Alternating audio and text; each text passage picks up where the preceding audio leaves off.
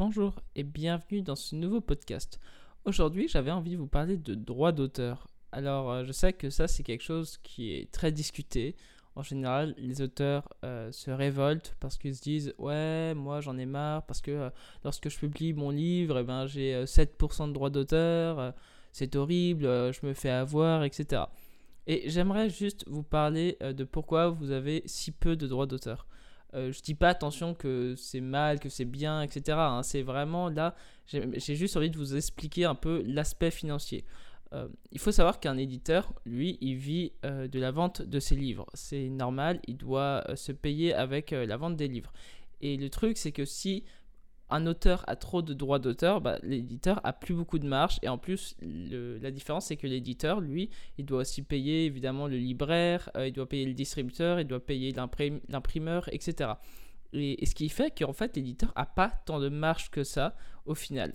Et c'est pour ça que euh, l'auteur est un peu le moins bien payé parce que l'auteur, euh, il n'a déjà, il n'a pas cet aspect où il fait des investissements financiers, dans le sens où l'éditeur, lui, il a une puissance commerciale que l'auteur n'aura jamais. Et du coup, c'est pour ça que déjà, euh, l'auteur, bah, il aura toujours moins de droits, parce que il, il n'a pas de puissance commerciale. Euh, la création, c'est toujours facile, tout le monde peut créer, euh, surtout à notre époque où euh, tout le monde peut écrire des livres, tout le monde peut faire de la bande dessinée, tout le monde peut faire des jeux de rôle, et du coup la création est beaucoup plus facile que finalement la promotion. Et je pense que c'est aussi ça qu'il faut comprendre, c'est que l'éditeur, ça reste... Oui, le monde de l'édition, c'est un business model, c'est tout. C'est pas pas pour faire plaisir aux gens qui, qui, font des livres. Enfin évidemment si y a une partie de plaisir mais avant tout, c'est un business. Le, but d'une édition, c'est d'être rentable, c'est de dégager beaucoup de marge, de bien se payer et de continuer à produire des livres et produire des livres. Et il faut, arrêter de, penser que, que forcément le, monde du livre, euh, bah, forcément c'est un monde sale ou euh, c'est un monde où justement les éditeurs ils s'en mettent plein les poches, etc. Et, et je pense que déjà c'est faux parce qu'il y a beaucoup d'éditeurs qui crèvent la faim. Euh, et en plus, je pense que si vous voulez vraiment vous en mettre plein les poches, c'est peut-être pas en maison d'édition que ça se passe. Euh, à part si vous en êtes une très grosse. Et encore, moi je trouve que, que ce terme s'en fout plein des poches, euh, c'est un peu mal vu, alors que, que c'est normal, on a envie d'être bien payé, on a envie de gagner sa vie. Du coup, celui qui prend le plus de risques financiers bah, récolte la plus grosse mise. Moi, ça me semble normal. C'est comme lorsque moi, en tant que illustrateur, je me suis autoproduit et évidemment, j'ai pas tout ce côté euh, distributeur, euh, éditeur. Du coup, j'ai toutes les marges euh, pour moi, mais j'ai payé l'imprimeur. Du coup, j'ai juste l'imprimeur en fait qui m'a coûté. Mais en soi, du coup, tout me revient. Mais après, cette marge que j'ai, finalement, je la touche pas entièrement parce qu'il y a aussi les frais du compositeur, il y a les frais aussi. Bah, il y a les frais aussi pour que je vive tout simplement. il, y a, il y a aussi évidemment, je partage avec l'URSSAF. C'est tous ces petits trucs en fait qui fait que euh, ta marge elle se réduit. Et les éditions, c'est pareil, les, éditeurs, quand ils touchent une marge par exemple, et eh ben ils touchent pas exactement cette marge là parce qu'ils partagent avec plein de gens, tu vois. Et c'est super important de comprendre ça, c'est que les droits d'auteur, c'est vous êtes remplaçable en fait dans ce monde. On est tous remplaçables. Euh, un, un, auteur, c'est facile à trouver dans le sens où les éditeurs, ils ont 50 euh, euh, demande par semaine. Euh, si vous n'êtes pas content euh, des, des, termes des contrats, bah, en fait, vous pouvez partir. Et justement, c'est là où y a ce où les gens gueulent un peu. C'est dans le sens, ouais, mais la création, du coup, elle, elle, est plus du tout reconnue. Bah non, elle n'est pas reconnue. En fait, il faut que ton truc se vende. Et, et si t'es pas content, bah tu t'autoproduis et tu et, en t'autoproduisant, bah en fait c'est toi qui vas prendre tes risques financiers. Et voilà, mais s'il y a aussi un avantage à s'autoproduire comme moi je le fais. C'est pour ça que je suis pas passé par un éditeur, c'est que moi je voulais m'autoproduire et ça me plaisait euh, vraiment de me comporter un peu comme une mini maison d'édition. Et voilà, c'est chacun son truc. Mais faut, faut pas essayer, faut arrêter de, penser que, devrait avoir plus de droits d'auteur parce que euh, ça ne l'est pas, c'est faux. On ne devrait pas en avoir plus. On est déjà très bien comme ça et je pense que, euh, que voilà, je pense que tout est bien calculé. Il y, a, y, a, des pourcentages pour chaque, pour chaque acteur et les libraires par exemple, qui ont un gros pourcentage euh, dans le gâteau, euh, bah, c'est normal parce que c'est eux qui vendent le livre, c'est eux qui les mettent en rayon, c'est eux qui montent la visibilité. Et, euh, et après, il y a l'éditeur qui a, qui a un grand acteur évidemment, et lui, il a toute cette côté communication, pub. Et, voilà, et c'est ça qu'il faut comprendre, c'est qu'en fait, vous, en tant que, que, petit auteur ou grand auteur, vous avez juste votre audience. Alors évidemment, si elle est grande, bah là, vous, pouvez prendre plus de parts de gâteau, parce que si vous avez une audience de 1 million d'abonnés, évidemment, c'est vous, vous n'avez même pas besoin de passer par un éditeur pour déjà pour publier votre livre. Et ça, il faut, faut, se rendre compte, c'est qu'en fait, plus vous serez de toute façon connu, plus euh, les euh, les, droits d'auteur peuvent être discutés. Mais c'est vrai qu'au tout début, faut, faut pas se plaindre euh, des petits droits d'auteur que les auteurs ont.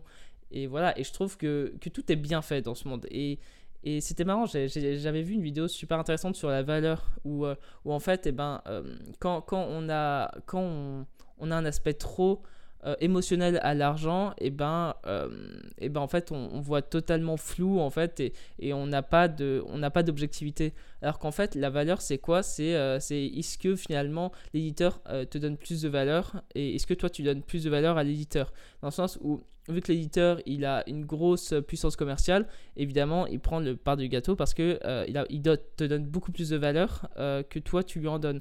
Et voilà, et je pense que c'est ça un peu l'idée, c'est que, c'est que l'auteur il est important parce que c'est celui qui crée l'œuvre, mais il a pas, il donne pas cette valeur pour l'éditeur pour avoir autant de marge que lui, à part si il a une grosse audience. Et faut, faut, c'est comme par exemple, j'aimerais, j'aimerais vous parler un peu d'un exemple que j'aime beaucoup, c'est l'exemple de la bouteille d'eau. Par exemple, si vous allez à, je sais pas, dans un supermarché, vous achetez une bouteille d'eau, je sais pas, 20 centimes, euh, vous, ça vous choque pas parce que c'est dans un supermarché, il y a plein de bouteilles d'eau, du coup, euh, voilà, vous l'achetez 20 centimes. Si vous allez euh, à la plage, votre bouteille d'eau, vous allez la même, hein, vous allez la payer 2 euros parce que le marchand vous apporte beaucoup de valeur dans le sens où vous avez juste à, à marcher 50 mètres, prendre votre bouteille d'eau et revenir sur votre serviette. Et si vous n'êtes pas content, bah, vous avez qu'à aller au supermarché qui est à 3 km et acheter une bouteille d'eau à 20 centimes. Mais dans le sens où le marchand vous évite un coût de déplacement. Et, et c'est ça qu'il faut comprendre. Et si une bouteille d'eau euh, que vous vend, que je sais pas, vous êtes dans le désert et que vous voyez un distributeur d'eau par miracle et que la bouteille d'eau est à, je sais pas, 10 euros, bah en fait elle aura énormément de valeur parce que euh, dans le désert il n'y a pas d'eau, il n'y a, pas beaucoup d'eau. Du coup, euh, si vous trouvez une bouteille d'eau, elle sera ultra chère parce qu'en fait la, bouteille d'eau dans le désert c'est un service et c'est juste vital. Et, et, voilà. Et du coup, c'est un exemple qui illustre parfaitement un peu tout le monde de l'aspect financier où, euh, quand les gens te disent c'est trop cher, c'est pas assez cher, les gens ils s'en mettent plein les poches, les gens s'en mettent pas assez plein les poches, et ben en fait c'est des conneries en fait. Je pense que, que toutes les injustices niveau euh, financier ben, en fait sont pas si injustes que ça. Euh, sur certains points, attention, je dis pas forcément que, que tout est juste tout le temps, partout, que le monde est équilibré. Il n'est pas équilibré le monde, hein, ça serait sinon. Mais ce que je veux dire, c'est qu'il y a des choses où je trouve que c'est plus ou moins juste. Par exemple, un éditeur qui. Euh, on va parler un peu de l'exemple du manga euh, en France qui a pas mal augmenté ces dernières années, dans le sens où un manga, je sais pas, il y a, quand j'avais, euh, je sais pas, 12 ans, 13 ans, quand j'ai commencé à lire mes premiers mangas, ils étaient à 6 euros, quoi, les mangas. Et là, maintenant, ils sont à 8 euros. Et, je me demande, mais comment ça se fait que ça augmente et tout ça? Mais en fait, on oublie aussi que le coût de la vie, il augmente. Et ça fait que si le manga devait rester à ce même prix, les éditeurs, eh ben, ils, seraient, ils, seront ils pourraient même pas se payer parce qu'en fait parce qu'ils ont tellement de choses à payer. Il faut pas oublier aussi qu'à chaque fois qu'un éditeur euh, touche de la marge, il partage avec l'État et l'État prend beaucoup. Euh, voilà, je sais pas, euh, je connais pas encore les, enfin, je, ne sais pas du tout combien un éditeur est taxé, mais je sais que moi, en tant qu'auto-entrepreneur, euh, si je vends euh, une marchandise, euh, je, suis, je suis taxé à 13%. Quoi. Et du coup, ça, ça fait mal quand même 13%. Ça veut dire que sur 100 euros de produit, je paye quand même 13 euros direct à, l'État, à l'URSSAF. Et du coup, c'est le truc où je me dis, bah ouais, mais du coup, ça m'énerve un peu. Du coup, j'augmente un peu ma marge parce que c'est normal. Et en plus de ça, c'est que l'avantage, par exemple, pour mon jeu de rôle, c'est que un jeu de rôle de base, c'est que bah, c'est pas très répandu. Les livres de jeu de rôle, le coût, il est entre 39 euros et 49 euros en moyenne. Et ça fait que moi, je le vends à 49 euros. Et là, j'ai eu un pote qui me dit Ouais, mais ton jeu de rôle est vachement cher et tout ça. Et je lui dis Mais, euh, mais en fait, je, le vends au prix normal du marché, plus ou moins. Alors, oui, certes, il est plus petit. C'est un format de, de, de 15-21. Euh, oui, c'est pas un donjon et dragon.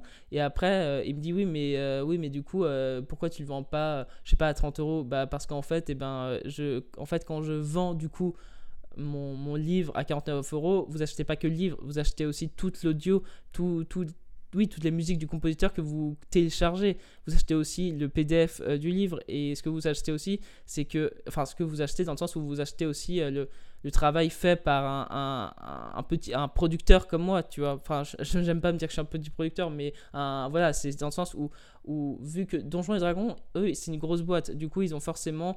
Ils peuvent forcément s'amuser sur les prix, ils peuvent faire des petits prix comme des hauts prix. Moi, je peux pas parce qu'en fait, eh ben, j'ai plein de choses à payer, plein de frais à payer. Du coup, je suis obligé de mettre des marges plus hautes et aussi vu que j'ai moins dans le sens où je ne peux pas imprimer 2000 exemplaires de mon livre, et bien vu que j'en imprime euh, en petite quantité, bah, le coût d'impression est beaucoup plus cher. Et, c'est tout ça en fait qu'il faut prendre en compte, et c'est pour ça que, que que finalement, bah, mon livre, bah, il est à 49 euros, il est à peu près au, prix moyen d'un livre de jeu de rôle, et je me fais une marge, mais aussi à tous les frais du compositeur, parce que les gens pensent que, je, que le compositeur euh, compose gratuitement, du coup c'est un peu faux. Et c'est pour ça qu'il y a toujours plein de paramètres à prendre en compte que les gens ne captent pas. Et en fait, euh, quand tu vois ça en mode, ouais, mais t'as vu, il se fait une tune de ouf et tout ça, bah c'est pas forcément vrai. Et c'est pour ça que, que vraiment, je vous, je, vous, encourage vraiment, à lorsque vous dites ouais, ça c'est trop cher, euh, c'est un connard et tout ça, euh, avant de dire ça, dites ok, euh, peut-être que finalement, finalement il se fait pas autant de thunes qu'on le pense. Et voilà, c'était qui qui. J'avais parlé avec quelqu'un par rapport à. Bah, c'était avec le carnet digital, avec avec Sandre, c'était ma coach, tout ça, et elle me disait que bah, elle avait réussi à créer un, un, jeu vidéo qui a vachement bien marché. Et du coup, c'est trop bien, hein, c'est énorme et tout ça. Je me dis, dans ma tête, je me suis dit, ah, mais c'est bien, elle a dû gagner plein d'argent. Et en fait, quand elle me raconte, et en fait, elle n'a pas gagné tant que ça parce qu'elle avait plein de frais à payer, etc. Et en fait, on voit, on voit jamais en fait le, le derrière euh, du tableau. Et c'est ça qui est super intéressant, c'est qu'en fait, avant d'avoir une opinion toute faite, eh ben, il y a toujours un, quelque chose derrière. Et, vraiment, c'est super important de, développer son esprit critique et pas simplement de juger euh, directement ou la personne, bah, c'est bon, euh, euh, l'argent c'est pas bien, du coup elle en gagne, oh c'est horrible. Enfin voilà quoi, il faut pas se limiter à ça. Bref, pour revenir un peu au monde de l'édition, l'éditeur c'est celui qui prend le plus de risques financiers, du coup c'est lui qui a la plus grosse part du gâteau, et encore je suis même pas sûr que ce soit lui. Voilà, ce que je veux dire, c'est ça. C'est que en fait, plus vous, euh, vous prenez des risques financiers, plus, euh, plus en fait, eh ben, euh, vous pouvez gagner le jackpot entre guillemets. C'est comme un peu la bourse, je sais pas si vous en faites, etc.